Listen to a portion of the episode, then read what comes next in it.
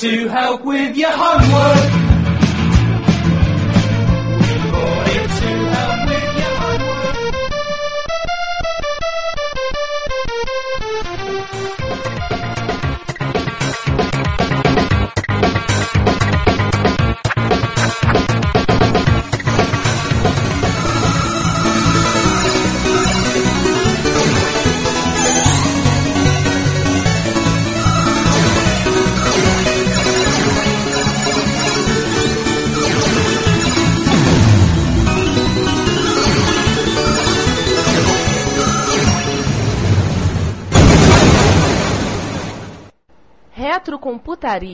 Porque velho é o seu PC. Chegamos finalmente à parte C deste primeiro episódio. Esperamos que você tenha gostado e comentado, enviado e-mails e apresentado sugestões. Então, sem mais delongas, vamos a esta que é a última parte do episódio 1 e segue a conversa. E a Commodore tem um bocado de máquina para comentar. Vamos ver se gente comenta rápido, que senão a gente não, senão a gente não sobra assunto para falar depois. Vamos começar pela primeira. O Vamos PET, voltar, né? lá, vamos voltar lá pros anos 70. O em PET. janeiro, é, em junho de vamos- 77. Vamos voltar antes. Então vamos A voltar. Commodore era origem dos anos 60 e 70. Ela estava no mercado de calculadoras. Isso. Aliás, uma empresa canadense. aí tu vai perguntar, Por que micro dos Estados Unidos? Poxa, Canadá e Estados Unidos é só atravessar ali a fronteira, tu já tá. É bem. no Canadá, você tem, sei lá, 70% da população morando a 150 km dos Estados Unidos. Pois é. Cara, e lembre o seguinte, blame Canadá, né? Como diria no South Park, qualquer coisa joga a culpa no Canadá.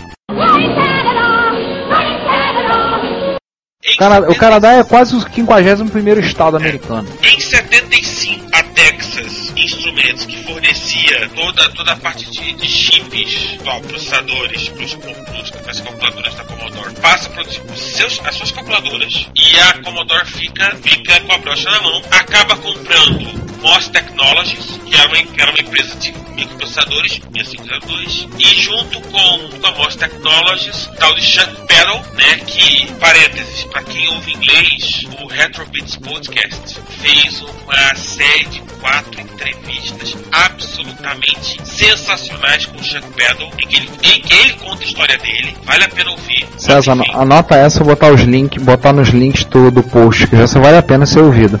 O Chuck Pedal, entre outras coisas, convenceu aquela cabeça dura do Tramiel que essa coisa de ficar fazendo calculadora não ia levar a lugar nenhum. Tinha que entrar fazendo computador. E aí caímos em algum lugar de 77, né? Quando surgiu o E aí, PET, né?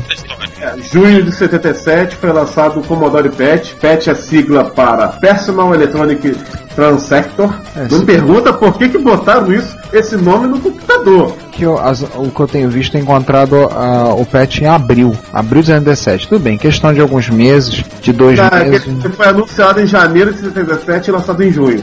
É, mas aqui eu vi introduzido. Ele foi apresentado numa feira de computadores da costa leste americana em abril.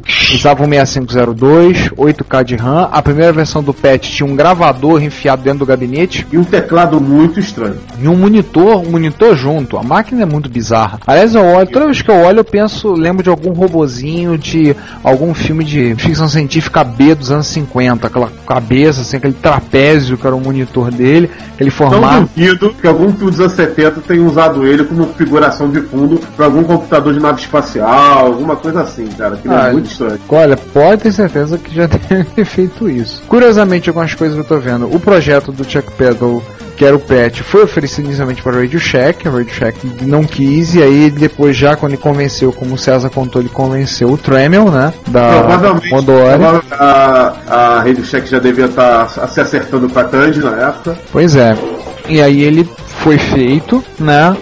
Foi feito, foi produzido, né? O teclado, aquele teclado bizarro, né? Aquele teclado chiclete esquisitíssimo dele. Teve um outro modelo que tinha um teclado minimamente razoável, com bloco numérico, né? Não, mas o teclado bizarro tinha no bloco numérico. Ele era totalmente colorido, um negócio assim, ficção científica puro, da década Ah, é de 70. verdade. E o gravador cassete é um dos poucos gravador cassete que eu vi que, era, que é proprietário. O conector dele é totalmente proprietário. Também pra que o cara quer trocar? O gravador tá enfiado dentro do gabinete mesmo? Se olhar Pois é. pro lado, no lado canhotos como eu teriam problemas sérios pra pegar esse computador. Qualquer coisa esbarrava ali, plum, tá, avançava a fita, parava, alguma coisa ia acontecer com a mão, né? Por causa do gravador que estava justamente do lado esquerdo do gabinete. É, a ergonomia passou longe desse computador. Ergonomia, o que, que é isso? De comer ou de passar no cabelo? Deve ser uma coisa assim pra eles. Enfim, enfim, provavelmente era algum xingamento alienígena significando que você é um idiota. PET, o PET teve 300 milhões de modelos, inclusive depois ele começou a ser chamado de CBM, a partir de uma, uma- nos anos 80 ele começou a ser chamado de CBM, né? Talvez essa sigla do PET fosse muito estranha até para americano. Depois passou para CBM. E, e uma e a maior curiosidade da, da- da linha PET, além do fato dele ter sido o único micro que, que tentou brigar com, com Apple II no mercado educacional americano, é o fato que o do, do- da, ter tido a versão Commodore 64 do PET, ou do CBM, melhor dizendo. É, é- era uma mesma carcaça dos CBMs mais novos e meteram o Commodore 64 ali. Poucos, eram dos poucos PETs com monitor colorido. Tinha, todo, tinha todas as saídas, ele era, ele era o Commodore 64, só com carcaça de PET. E, e aí o que aconteceu também? Estourou o PET, beleza. O PET tinha um problema de som em vídeo, né? Ou melhor, da falta deles, A falta deles. É. E aí o tio Tremel resolveu, naquela coisa, naquela coisa que o nego lançava um sucessor, dando mal tava fresco na, na, na prateleira, já tinha um sucessor rolando. Veio o VIC 20, Veio o VIC era muito 20. barato. muito mais barato, 299 dólares. O VIC 20 Mas- saiu custando 300 dólares, metade do preço do PET. Sem contar que era uma máquina muito E até- mais. em várias técnicas muito mais interessante, né? E mais Pequeno. barato até do que a concorrência. Ele era pequeno e cabia assim. Era uma máquina que você ligava numa televisão. Na época todo mundo tinha uma televisão em casa. É, esse ao contrário do PET, era realmente para o usuário doméstico. Mas aí, claro, o mais esperto esperou, em 82, o Commodore 64. É, que o VIC era muito limitado, de passagem. Um sucesso mediano nos Estados Unidos. Ele conseguiu vender um milhão de unidades. Agora o Commodore 64, alguns. Alguns falam- detalhes, alguns meses antes, o Apple II vendeu um milhão de de unidades, o VIC 20 conseguiu fazer isso. E o Apple II estava desde, desde 77 no, no mercado, tudo bem, ele custava 10 vezes mais caro, enquanto que o VIC 20 conseguiu fazer isso em poucos meses. O primeiro micro a vender mais rápido nos Estados Unidos. E o Commodore 64 arrebentou com tudo isso que tinha. Não, o Commodore 64 tem, acredita-se que em 84 um artigo que saiu na Byte, na revista Byte americana, não sei se ela não existe, ela pertencia à Macro Hill, né, editora. Ele foi tido em dois anos, foi tido como o computador que mais vendeu. É, um funcionário da, da Commodore dizia que ele estimava que as vendas geravam, geraram entre 17 e 22 milhões de unidades. Isso dois anos. Ele foi lançado em 82 e esse artigo é de 84. Isso é mais do E saiu a 595 dólares. Exato. Isso é mais, era- ele era bem mais que todos os Apples na época e em todos os PCs. Era Se também mais do que os Atari. O Commodore 64, ele, ele pegou tudo, tudo aquilo que o VIC 20 fez de bom e melhorou. E melhorou. Mas, se você reparar, a carcaça do 64 clássico e do VIC 20 são exatamente as mesmas. Pois é. pequenas, pequenas, pequenos, de- pequenos detalhes diferentes, mas se você reparar, é o mesmo. O teclado dele é o mesmo. É que tá. Dentro dele que começa a diferença. Dentro dele que nós temos o Most Technology 6510, que é um processador mais avançado que o 6502, é, vamos dizer que é quase que uma, uma versão nova. E Um dele, uma outra coisa que ele tinha, um sintetizador de som com três canais de som. Isso pra época era espantoso. É. Até hoje o formato de som 64K de memória também. Outra coisa. de memória ativo de fábrica. O canal de som e canais de som, tudo bem, a Atari já fez primeiro em 79. Mas não na qualidade do, do CID. Uma coisa que eu acho muito interessante do Commodore 64 é justamente o chip de som, o SID. Até hoje tem pessoal que é compositor de chiptune que usam o SID para compor músicas e gente que trabalha com, inclusive com música com dance, coisas do tipo, usam o chip, usam o SID e usam outros desses Isso. chips para compor. Tem um site que eu descobri há pouco tempo, mais a tempo eu vou, mais à frente eu vou montar, vou ver se eu até coloco no, no post, que é o Chimpanzé. que é, de um, é, o Chimpanzé que é um, são compositores brasileiros de chiptune, compõem basicamente chips para usando chips. Eles usam muito o SID. O CID ele tem onda quadrada e triangular, que dá uma, que dá uma flexibilidade maior do que muitos, do que muitos PSGs que temos por aí. Pra você ter uma ideia, o CID ele, é ele, ele foi o primeiro PSG que eu vi a trabalhar com sample. Músicas de jogos como Skate or Die ou Turbo Tiran, quem é do usuário de 64 aí, levanta a mão.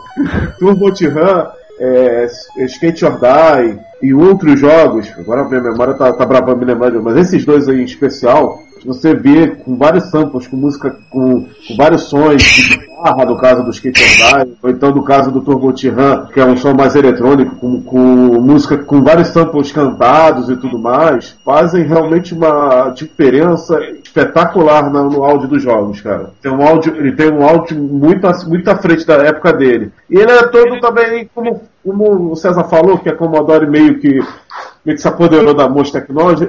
Ele é todo, todo Moz Technology. O vídeo da, da Moz, o, o CID da Moz, é, é 6581, né?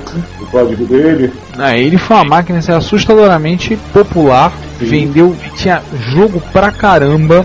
Ele e o Vic 20 tinham Eu uma acho que eu vi, interessante. eu ouvi falar uma vez algo em torno de 15 mil jogos, uma coisa assim. Era É por, máquina, é por aí. era uma área tipo a assim. Wikipedia fala em 10, mais de 10 mil softwares comerciais. Eu acho que Nossa. 5B deve ser homebrew, né? Seja lá o que signifique. Ele teve, ele teve duas coisinhas. Uma foi, foi a a Commodore na cara dura. Eu acho que não devia ser patenteado pela Atari, tanto no VIC 20 quanto nele, no Commodore 64, o controle padrão Atari. Hahaha. Botaram na cara dura pra usar o joystick da concorrência, que era super popular, né? E, Ah, facilitar muito. Não, não era patenteado. Não era e patenteado. pelo Muita visto não usou. era patenteada, porque muito, muita gente usa essa pinagem e a Atari deve ter, o pessoal da Atari deve ter ficado puto.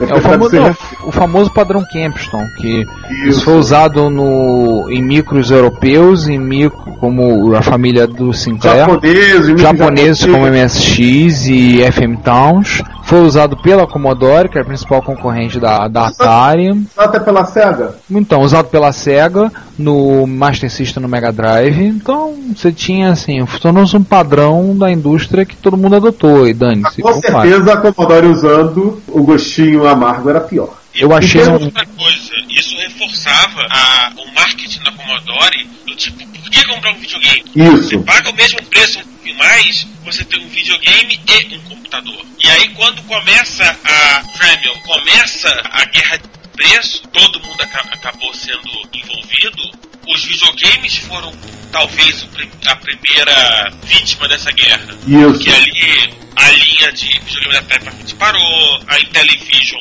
a Mattel no caso, né? A Mattel. Mattel, E a Mattel, e é assim, o mercado na época foi tão. É o, a Magnavox, né, no caso, com o Philips. Eu acho uma coisa assim, o mercado foi tão. cresceu tanto na época, porque todo mundo queria entrar nesse mercado, queria fazer dinheiro. Então empresas. Isso a gente vê muito claramente quando a gente for falar do MSX. Mas você vê claramente isso no mercado de micro, todo mundo querendo entrar nesse negócio porque dava dinheiro, porque esse negócio era, era, era popular, era grande, e você tinha todo mundo querendo pegar um pouco. A Mattel era fabricante de brinquedo. A Exatamente. Coleco fabrica, a Coleco, Coleco Vídeo, Coleco. Adam, que a gente vai falar do Adam, a gente vai falar daqui a pouquinho, mais um pouquinho, lá no final a gente A Coleco era fabricante de couro. Cuecão de couro, mano! Produto de couro, né? De couro. Então. Connect, a sigla, se não me engano, é Connecticut Litter Corporation, se não me engano. Poxa, é, várias assim, aproveitaram queriam entrar de qualquer forma no mercado. Eu achei uma outra referência dizendo que em 10 anos de produção, o Commodore 64 vendeu algo em torno de 30 milhões de computadores. Foi o modelo de computador mais vendido de todos os tempos. Falaram em algo em torno de 30 milhões em 10 anos de produção. Outro site falou que nos primeiros dois anos foram de 17 a 22 milhões vendidos. E vamos lá, é, tem, tem, algum- tem bons motivos para ele ter sido bem vendido. Em 1982, vamos ver algumas características dele, por exemplo, ele tinha uma resolução que ia até 320 por 200, com 16 cores de paleta. Isso é uma coisa Em, que simu, é, em simultâneas na tela, em qualquer resolução, essa é, boa, essa é a grande vantagem dele. Tem saídas TV e RGB e, e vídeo composto, além dos dois padrão joystick Capstone barra Atari. Saída de cartucho, como, como a concorrência, ou seja, botava enfiar o jogo no cartucho dele pronto. Saída serial, que você podia botar uma gama de periféricos. Teve muitos periféricos para ele. Cassete, impressoras. Aliás, um capítulo aqui, a impressora, a impressora da Commodore para ele era a lei de 80 era a cara dela. Melhor, a lei de 90, né, aquela preta. ele era a cara da lei de 90 da Elgin, né? Não, a, a lei de 90 que era a cara da impressora da Commodore. Ah, sim, sim. Ah, você entendeu. Commodore 64 também teve só a lei de 90. Agora vamos cortar a história, Giovanni. Agora, João, faz um favor. Mete o pau no, no drive do Commodore, vai, faz Olha, o- Fala mal dele. Computador, computador era muito bom, o mais vendido, pela, pela Wikipédia. Tem áreas clássicos que acabei de falar, tem, tem vários jogos que desbancavam realmente os jogos de videogame. Tinha o California Games, que era muito legal. Como eu falei, foi uma máquina que a gente falou É. em mais de 10 mil jogos, mais de 10 mil softwares comerciais. Várias conversões legais de arcade, como comando e tudo mais. Mas se tem uma coisa, eu que já fui também usuário de Commodore 64, tem hoje em dia um 128, que a gente vai falar daqui a pouco sobre ele, e usuário de 2.1541 naquela época, outro hoje em dia, que continua me dando trabalho, eu digo que acho que o Commodore 64 é um dos, das máquinas que teve o pior drive de todos os tempos. Tudo bem, a Commodore lançou depois o 1571, 1570, 1571, 1581, melhorou, mas o 1541, pelo amor de Deus, aquele tijolo, era um drive que era maior que o micro e pesado pra caramba. Ele só tinha uma coisa de legal. Ele, como ele também tinha um 6510 VLC, você podia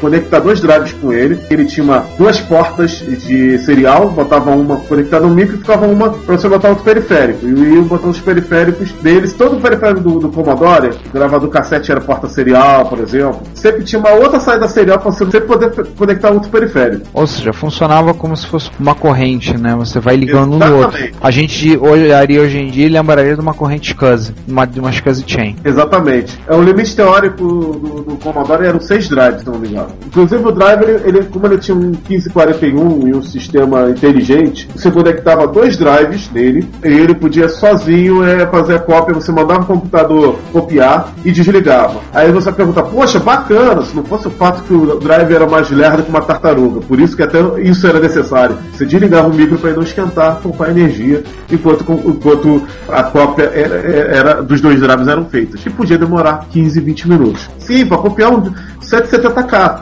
né, gente?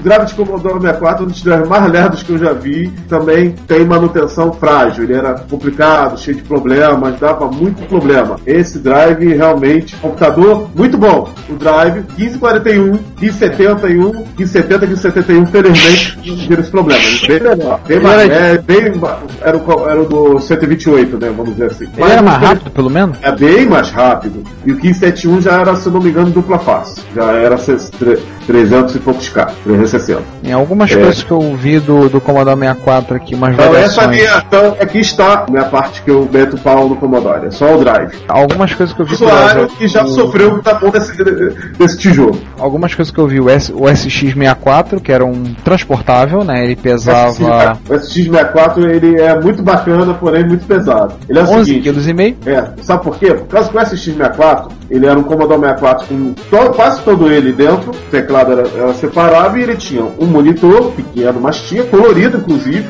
e um ou dois drives baseados na mecânica do 1548. Então tu já dá como aquela desgraça pesa. não era um drive, Sim, era um tinha um tijolo. drive, tinha um drive e espaço para outro. E alguns modelos vinham com dois drives. Ou seja, a versão com dois drives, se não me engano, o 64 SX barra 2, pesava 11 quilos. Por isso que Convenhamos. disse que Ele ele. era transportável e não portátil. Exatamente. Por isso que Tem eu- uma Não. diferença, né? Ele não tinha uma alcinha, ele tinha uma alçona. Tátil você levava com você. O transportável você, por exemplo, colocava no teu carro, você ia, mas você não ia colocar debaixo do braço, mas tinha quatro. Um monitor, sei lá, dois drives de 5 quartos. Não ia. Isso dá medo. Mas você botar no teu carro, você ia botar no carro da empresa, sei lá, funciona e transportável, mas não era portátil, né? Como basicamente na que você não conseguia colocar debaixo do teu braço, ou então uma caixinha, qualquer coisa do gênero. Um, outro, eu nem chego a dizer que foi um problema para o 64, eu nem, eu, que nem chega a ser um problema, porque o foco dele era ser doméstico mesmo, era o fato dele, dele ao contrário da, de um Apple ou do TS-80, ele não ter tido qualquer placa, qualquer coisa para CPM. Isso, isso realmente até a Commodore pensou nesse pequeno problema que ele tinha. Então, aí nasceu um outro computador, eu considero a, a evolução do 64, porém mal aproveitada, que é o Commodore 128. O micro, cá entre nós, fantástico. Pegue tudo de bom que o Commodore 64 tem, tire tudo de ruim, eu digo, o drive, que é o 1571, que é a versão melhorada, e bote também, também é, nativo, é, uma placa CPM, um processador mais rápido, uma versão bem melhorada do Basic dele, que cá entre nós era meio fraquinho, e o... Mais memória, mais memória e 80 colunas. É, 80 mas- colunas e 128 de mega e um teclado e um teclado melhor com, com teclado numérico e, e um design mais bonito. O design foi tão bonito que inspirou a Amiga 500. E só um detalhe pro nosso leitor vamos falar né, de CPM, o CPM exigia uma placa de 80 colunas, ou seja, Você instalava 80 uma placa, né, com o- Exato. como 80 colunas não era uma coisa comum dos, dos computadores da época, você tinha que fazer, você tinha que ter uma placa que conseguisse sair 80 colunas para rodar o CPM, além óbvio, do, dos 80, né, da placa com os 80, porque o CPM só rodava em 80. Não, tecnicamente houve uma versão do CPM rodando em, em 100 milímetros, mas não é o nosso caso. Não, esse é o caso do CPM, sabe, você falou, me lembrou daquela placa Apple Works, né? Que Isso, vinha E o com. Apple é placa, e a maioria das máquinas 6502 tem alguma placa. O Commodore 64 não existia nenhuma placa que eu conheço, nunca vi, nunca fui informado. Parece que realmente não existiu, tanto é que a Commodore lançou já embutido com tudo isso o 128. O 128 tem todas as tem todas essas melhorias. Ou seja, pegar um computador super popular e botar uma coisa que todo mundo queria era pra ser um sonho de consumo. Apesar de ser mais caro, obviamente, o Commodore 128 foi, na minha opinião, uma evolução espetacular na linha do 64 outros Aí- pequenos recursos também. Inclusive ele teve também a versão 128D, que foi a versão com teclado separado e drive embutido. Ele é a cara do Amiga 1000. Ele inspirou o Amiga 1000. O Amiga 1000 que é a cara dele. Assim como o 128, mod- o primeiro modelo, era, era a cara do, do, do Amiga 500. Ou melhor, do 500 que é a cara dele. Só que o, o 128, talvez por ser caro, talvez porque o pessoal que Ele olha era assim... compatível com o 64? Ele rodava tudo no 64? 99%. Só não era 100% porque o pessoal do tipo, a Commodore não garantia 100%, mas garantia 99%. Ah, só uma coisinha, um parênteses que eu me lembrei. A gente falou das placas de CPM. A Microsoft chegou a produzir uma placa, não ela, obviamente, de uma empresa terceirizada, produzir e vender o nome dela, se eu não me engano, uma placa para rodar CPM no Apple. A Microsoft fez, chegou a fazer isso, se eu me lembro bem. Ali da própria Apple e outras empresas. Tinha muita placa de muitas empresas em, é, em separado para o Apple. Mas voltando ao Commodore, o 128 o- rodava o, me- o 8502. Oito? que Era 8. Que era outra versão também do 6502, é, de, só que de 2 MHz. Crédito Cruz.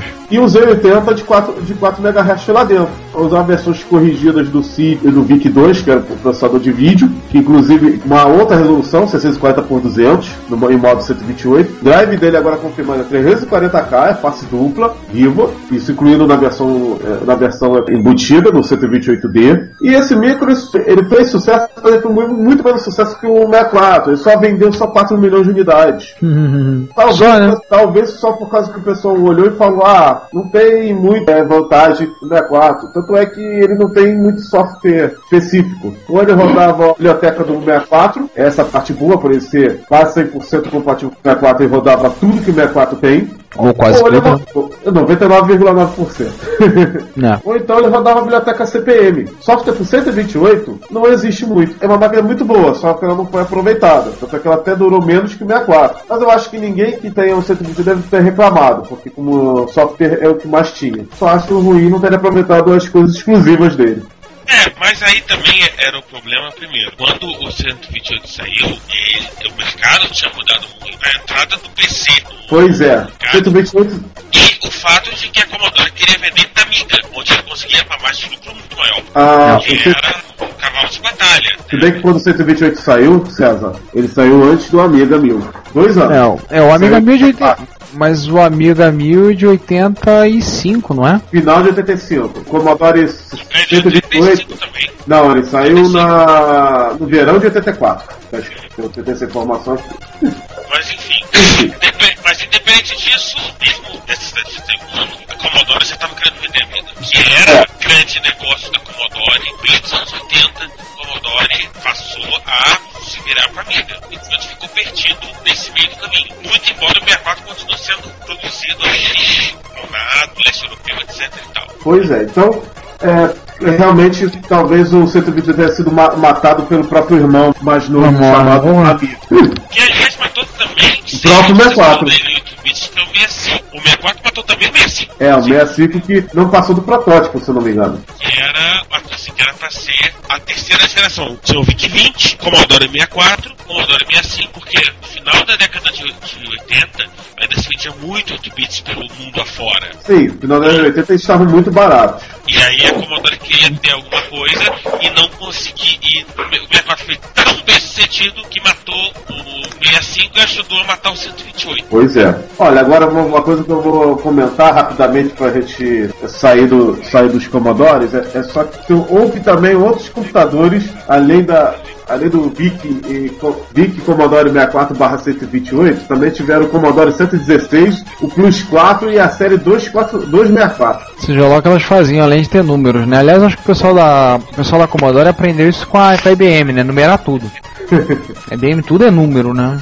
Até hoje tudo é número, deve ter aprendido com a IBM. Olha, essas máquinas da série 264, que é como, como eles chamam o 116 e o, e o, o 264, o 116 era para substituir o VIC-20 e o 264 tentar né, ser um- uma sucessão do 64. Só que também era com rebordo na água.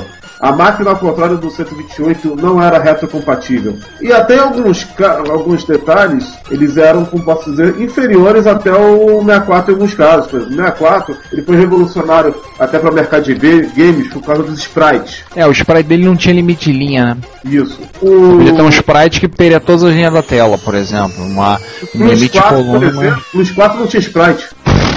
Fica difícil você botar uma máquina dessa no mercado. São as máquinas que do tipo vai contribuir só para enfraquecer o- a imagem da Commodore pelo leitor, pelo, pelo leitor não, pelo comprador. E todo mundo fica perguntando pra quê? Tudo bem, É, tinha mandando dia. 128 Pra que software, né? Tinha 128 cores, uma paleta de 128 cores, Mas mas o que, que adianta a paleta ter 128 cores se você não tem uma arquitetura razoavelmente fácil de ser programada, o que ajuda o desenvolvedor a criar código para ele? Pior, essa linha Plus 4, essa série 264, né? Ela é, ela é totalmente incompatível com o, o resto da, da linha Commodore de 8 bits. Porque o Pior VIC-20 ainda. com o 64 128 usavam os mesmos periféricos. Pior ainda. Essa linha não.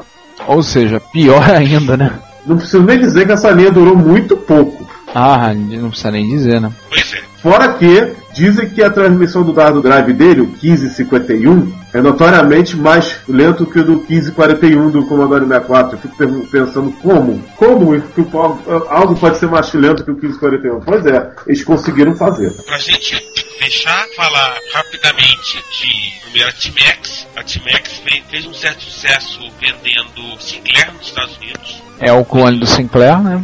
Pô, é 100 dólares. Era um computador a 100 dólares, pô. O Adam da Coleco O Adam da Coleco, que era baseado no videogame, mas era basicamente o videogame da Coleco, o Coleco Vision com um teclado, né? Isso. E vários módulos de expansão, com impressora, com tudo mais. Como o videogame já era caro, o videogame seria o Neo Geo ou, ou até um PlayStation 3 de lançamento da época dele, com É. o ColecoVision, né? O Adam era mais caro ainda. Então, do tipo, é um, é um videogame, uma linha de Commodore 64 ou de um, de um Atari 400 800 XL, preço na, na, na casa já do Apple II. É, então isso acabava se dando um, um problema sério, né? Em termos de custo. Exato. Mas na época máquina- as máquinas eram caras. E eles também fizeram o modo John sem braço, não estou falando nenhuma deficiência física da minha parte, eles fizeram o modo sem braço de dar um módulo que expandia o ColecoVision para o Adam. Eles faziam isso, né? Eu não- basicamente não preciso nem dizer que, que deu com nada. Foi em brancas nuvens o Coleco Adam. Coleco acabou que não, não né? Isso, o Coleco Adam, na minha opinião, foi mais uma tentativa de se livrar do crash de videogame. É, tentar escapar um pouco da, do boom, né? Do buraco, né? Aliás, é. o slogan da Coleco era, né? O primeiro computador familiar em um pacote único, completo, que inclui todo o hardware, necess... hardware e software necessário. Eu tô vendo uma foto aqui, ele tinha duas unidades de cassete no gabinete, verticais. Né? Foi encontrar uma impressora que custava, quando ele saiu, custava, saiu custando 600 dólares. E a impressora que vinha com ele era uma impressora de margarida, aquelas com tipos de margarida, né? Era a impressora dele. Não, não, não era uma impressora cheirosa. Aí na sua... Hum. Ah, o TI-99 4A da Texas Instruments, é, tem um, assim, é, pra muita gente que já mal sabe que existe a Texas, né? E até porque temos calculadoras HP para estão no mercado, mas a Texas, que hoje continua sendo uma, uma grande fornecedora de chips, né? provavelmente você tem um Palm, você tem um smartphone, a tua chance de ter um chip da TI é muito grande, né? Tem o MAP, mas a TI fabricou computadores nos anos 80, tem- teve o TI-99 4A e que, e que conseguiu, foi o primeiro computador doméstico com 16 bits. Isso foi no 81. E fundamentalmente eles. É uma máquina toda, toda TI, né? De alto a baixo. Tanto é que ele usava o 9918 do MSX, que era usado MSX também. É, ele usava, Exatamente. ele usava o mesmo processador de vídeo MSX1. E ele usava o, o SM64989, eu acho, o, que é um processador de áudio do Coleco e do Master System, que também era desenvolvido pela Texas. Acho que pode citar também, depois desse, falado desse. desse Ah, não Texas. podemos esquecer do Washborn One, que é o primeiro. Você. Assim, só uma observação, tem que lembrar que a guerra de preços que o Jack Tramiel criou e que praticamente devastou a indústria de computadores nos anos no meio 80 e que devastou a indústria de videogames e que mudou completamente a lógica de computadores foi contra o D99 4A, que é a Texas começou a baixar o preço, né? O D99 4A era, em termos de preço era muito parecido com o, o preço do Commodore 64 e aí né, o Tramiel baixou o preço e aí só um massacre no chão. E aí o sangue. E aí começa a rolar o sangue, né? Sangue de horror. Não vamos esquecer do Osborne One, que foi o primeiro computador portátil do mundo. O Osborne One teve agora recentemente, em agosto de 2009, um evento aqui no Rio de Janeiro, que foi o Circuito de Informática e Tecnologia 2009. Uma tentativa de voltar às boas e velhas feiras de informática que nós tínhamos em num, algum tempo atrás no, no Brasil, né? Rio de Eu Janeiro em gostaria, eu gostaria de ter ido. Teve um amigo meu que foi e falou que foi muito bacana. Foi interessante, o, pe- o pessoal do Museu do Computador lá de São Paulo montou um museuzinho, colocou alguns computadores lá para expor. Claro que sob protesto eles colocaram algumas máquinas, não colocaram MSX, né? Sob particular sobre meus protestos. É, mas tinha um Osborne One, eu vou ver se depois eu disponibilizo a foto que eu tirei para quem tá entender. O Osborne One, para o pessoal ter uma ideia, era uma máquina, imagine com uma maleta fechada, o teclado fechava por cima da parte, da parte da frente, onde ele tinha um monitor que devia ter suas 5 polegadas. é, 5 polegadas. Eu lembro que o monitor era um pouco mais alto que um disquete 3,5 polegadas.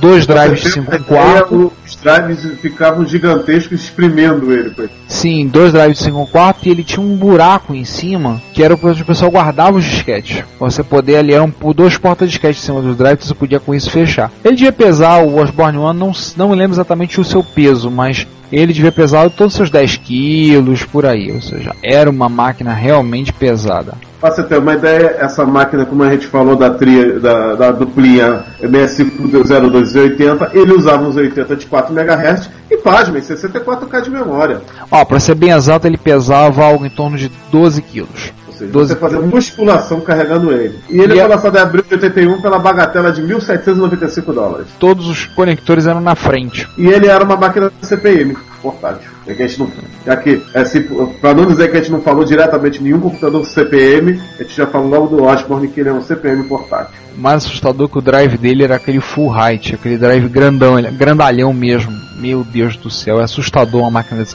Detalhe, tinha a opção de usar ele com bateria. É, por isso que ele era portátil, ele era totalmente portátil, ele considera quase que usa bateria sem, sem usar é, como é que é, sem usar nenhuma, nenhuma fonte externa. É, ele era complicado fazer uma expansão. Olha, acredite se quiser, apesar do preço e do- das inconveniências, ele conseguiu chegar a, a um milhão de vendas. Não, ele vendeu muito porque ele era uma máquina tecnicamente portátil, era um- uma máquina que o custo para montar um, pra ter um CPM era rodando CPM era um- uma máquina mais em conta, né? Porque o, por mais que ele custava 1.700 quase 1.800 dólares, você tinha um custo em termos de software que vinha embutido nele, um software, uma software que custava algo em torno, se for somar o preço do software que já vinha com ele, era quase 1.500 dólares de licença, tinha WordStar para ele, o interpretador MBasic, tinha dois interpretadores Basic, o MBasic e o CBasic, tinha um SuperCalc, CPM instalado, então você tinha um conjunto de, de funções que tornava ele mais interessante. Chegaram a falar em fazer um, um segundo, Plagiando uma, uma, uma produtora dos anos 80 de computadores, ele é o executivo dos executivos. chegaram a bolar um segundo, ah, tem algumas fotos disponíveis na internet. Anunciaram, chegando a anunciar o Vixen, que seria o substituto dele. O problema é que eles fizeram isso quando eles mandaram essa famosa que, ó, vamos parar a produção, ah, vamos fazer os outros, vamos lançar os vamos lançar os novos, novas versões. Eles propuseram, propuseram isso. O que aconteceu? O mercado parou de comprar o Osborne para poder ter espaço, para eles poderem ter espaço para poder trabalhar, poder o pessoal poder ter dinheiro guardar para poder comprar ele. Resumo, não saiu e a Osborne faliu. Principalmente o pessoal correu na direção do K-Pro, que era um outro micro americano que também rodava CPM, também era portátil, pesava 13 quilos, era grande que era uma coisa, um monitor de 9 polegadas, dois drives full do lado, que o K-Pro a gente vai voltar no futuro a falar um pouquinho melhor sobre ele, não temos muito de, muitos detalhes, mas vale pelo menos ressaltar que Arthur C. Clarke escritor de ficção científica, morador do Sri Lanka, faleceu há pouco tempo, tinha um K-Pro. E usava É. um K-Pro pra... Pra quem não se tocou, o criador da- de 2001, Uma Odisseia do Espaço, e 2010, o ano que paramos de contar. E era justamente por causa do 2010 que ele usava o K-Pro. Ele usava o K-Pro pra poder rever o roteiro da versão do 2010 do filme. Pra poder entrar com questão da produção pessoal. Em resumo, foi uma, uma máquina obscura com um ilustre, com um ilustre usuário. Não, é uma máquina que só teve nos Estados Unidos. O K-Pro só foi conhecido. Tudo bem, o Osborne também. Mas foi uma empresa que ela mais foi mais conhecida mesmo somente nos Estados Unidos. É que o Osborne, bem ou mal, saiu em revistas aqui no Brasil, o K-Pro não. Falam sobre ele, né? E tem um detalhe, o, a Osborne também deu o nome ao Osborne Effect, como o comentou. Que é aquela coisa da, da empresa queimar o- a própria venda dela ao anunciar um produto melhor na frente. Não, tem isso. Ai, senhores. Mais alguma máquina? Só comentar rapidamente, lembrar da existência do PC Júnior, né? Aquele PCzinho de 16 bits que aceitava cartucho, fita cassete e que morreu logo no início. É, e no seu clone que acabou, acabou meio que transformando o mundo dos PCs, que é o Tandy Mil. A gente vai falar isso melhor, talvez, numa, numa, na futura, como fazer coisas só pra ele. Tandy Mil, de certa forma, é meio uma linha à parte, apesar de ser um PC. Não, a gente pode falar, quando a gente for falar de TRS-80, fazer um episódio mais focado no TRS-80, a gente faz um episódio É, focado da- da na rede família. Tandy. Até, até porque, por exemplo, a gente esqueceu de falar do Tende 100. É de 100, exatamente. Tem muita, é muita, é muita coisa pra falar num programa só, sabe? E a gente já falou muito mais do que a gente tinha planejado pra falar pro primeiro episódio. Pois é. Então é, fica, fica pra próxima também o Tandy 1000, é, outra Tandy 100, outras máquinas, não só da, da Tandy Radio Shack, como também, como também é, máquinas até como Franklin Ace, Lobo, É, algumas a gente vai falar melhor depois. Hyperion quando- Hyperion e outras coisas assim bizarras. Bem, se você aguentou e ouviu a gente falando até aqui, a gente agradece pela sua paciência. A gente tentou ser didático, tentou ser falar de forma que ficasse uma forma divertida, interessante contar histórias. Muita coisa a gente vai voltar a falar depois. Se você se cansou e não chegou até aqui, bem, você não está ouvindo isso mesmo, de qualquer forma. A gente recomenda. vai saber que no próximo episódio a gente vai falar da Europa. Exatamente.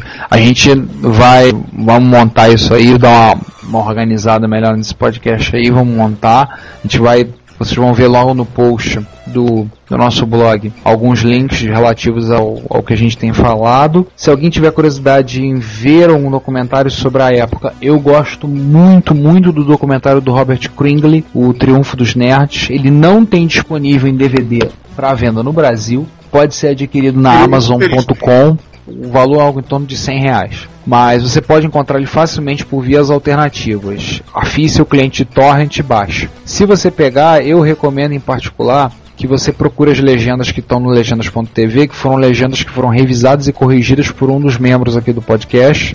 Nesse caso, eu. É, a gente tem Olha a versão... Não, mas é que eu, mas é porque eu peguei alguns erros brabos assim. O cara chamou, por exemplo, o autor do Visicalco de Bob Frankenstein. Frankenstein. Frankenstein. Eu tive que ir lá corrigir botar Bob Frankenstein e quase botar um comentário pro autor. Sua mula, faça uma pesquisa antes de fazer.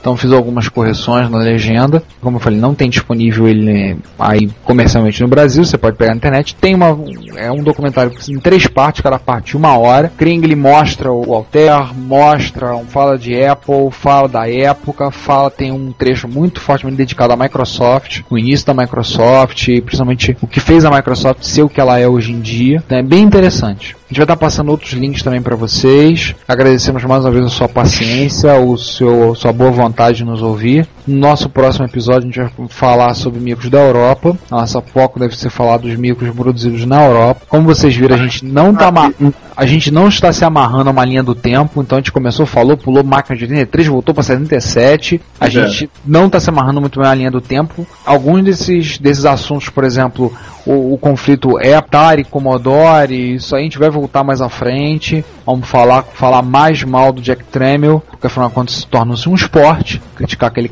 aquele canalha. Talvez volte alguns mil quando falar de, de Commodore, alguns que ficaram de fora, o Plus 4 a gente comentou, mas não vamos falar de algumas outras coisas. Ah, também comentar aqui uma coisa rapidinho, vamos deixar o link de uma coisa para um presentinho aqui pro pessoal usuário de Commodore 64 e 128. O esquema é você ligar os seus, no caso o 128 que está usando aqui na, na TV, ou melhor, monitor, em monitor LCD VGA. Passei o link, vai ser mostrado um presentinho nosso pro povo que está nos escutando aí, fã do Commodore 64 128. Com isso, encerramos o nosso episódio 1 na nossa viagem pelos Estados Unidos.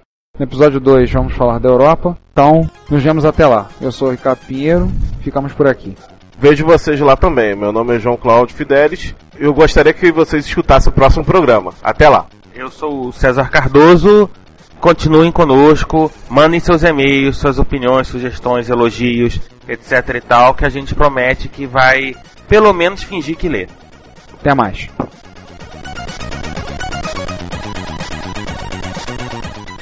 Agora vamos falar uma sessão de comentários, e-mails, tweetadas e outros tipos, certo, César? Pois é, né? O nosso episódio zero parece que teve um grande sucesso, né? Cara, eu não imaginava que a gente ia ter tanto sucesso. Você viu, a gente estava conversando ainda há pouco com o Vinícius e disse que a gente teve mais de 2 mil downloads no primeiro episódio. Tema que não é definitivamente um tema da moda ou um tema desse que atrai muita gente. Eu acho que a gente conseguiu um excelente resultado.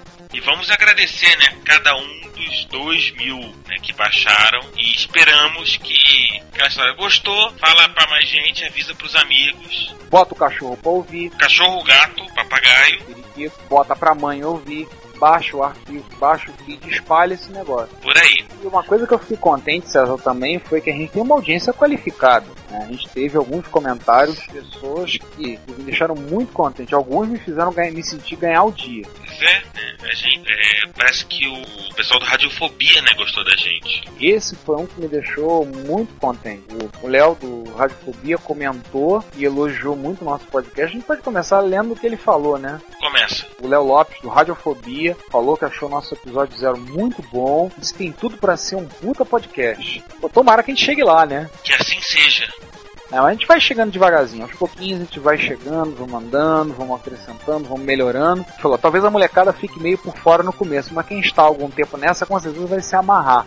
Muita gente com certeza que baixou, é pessoas que não viveram muitos anos 80, não pegaram a época de reserva de mercado, então não sabem muito bem do, do universo do métier, né? Não entraram em Flame Wars épicas, né, com defensores de outras linhas. Exatamente, como aquela famosíssima da Microsistemas que a gente vai falar num dia, a velha guerra Apple versus MSX. Aliás, são microsistemas que, para manter a nossa tradição de prometer episódios, tá na nossa shortlist. Tá na É. pauta, na pauta próxima. Então, se esse podcast chegar aos ouvidos do Renato De Giovanni, fique sabendo, Renato, nós vamos atrás de você. Nós queremos você para falar com a gente. É, nós vamos atrás de você, parece coisa de Stalker, aliás, né? Nós vamos querer falar com você. Pronto. Pra quem não lembra, Renato Giovanni foi diretor técnico da revista Microsistemas durante boa parte da sua longa vida. A gente vai falar. A gente quer fazer um episódio bacana sobre Microsistemas, porque é uma revista importante na história e que merece. Episódio à altura, altura do que foi a Microsistema. Então, a mais continuando o que o Léo falou, ele comentou nem todo mundo vai identificar os temas dos jogos clássicos, como Levactor Action e Zanak na abertura. Mas VA com certeza, ou não. Bem, ele passou um pouco longe. Ele disse que tem Elevactor, Elevactor Action Zanak na abertura. Pô, Léo, tem não. Contar que não tem não. Vou te dizer que tem dois sons muito característicos do MSX, que abre e fecha. Tem uma parte de um tributo ao Spectrum, que vocês vão ouvir melhor essa música no próximo episódio, no episódio 2. E tem musiquinha de Apple e tem uma música de amigo, tá? Ah, sem contar minha esposa falando no finalzinho, né? Diz que ela me pergunta, e aí, alguém falou da minha voz? Gostaram do que eu falei? Ficou bom? Ela quer que eu... Então se alguém achou a voz dela legal, simpática, podem comentar, tá? Mas se alguém fizer algum comentário indecoroso, pode ser que eu vou tratar de pessoalmente cortar os bagos. Comentou mais alguma coisa, falou que ele começou no TK85, passou pelo TK90X, passou pelo Expert, pelo MSX, falou do Radiofobia, ofereceu ajuda. Cara, Léo, tá ouvindo? Você me fez ganhar o dia por ler o que você falou, por ler isso que você escreveu. Pelo menos a mim eu saí feliz da vida. Eu vi esse comentário e, caramba, o pessoal da Radiofobia, que é uma referência né, em podcast, elogiou a gente. A gente fica muito feliz e é esse tipo de, de elogio que ajuda aí a, a combater toda essa maluquice que é fazer um podcast dois membros a mil quilômetros do outro, combater com essas coisas operadora pra lá, qualidade de voz pra cá, essa coisa toda.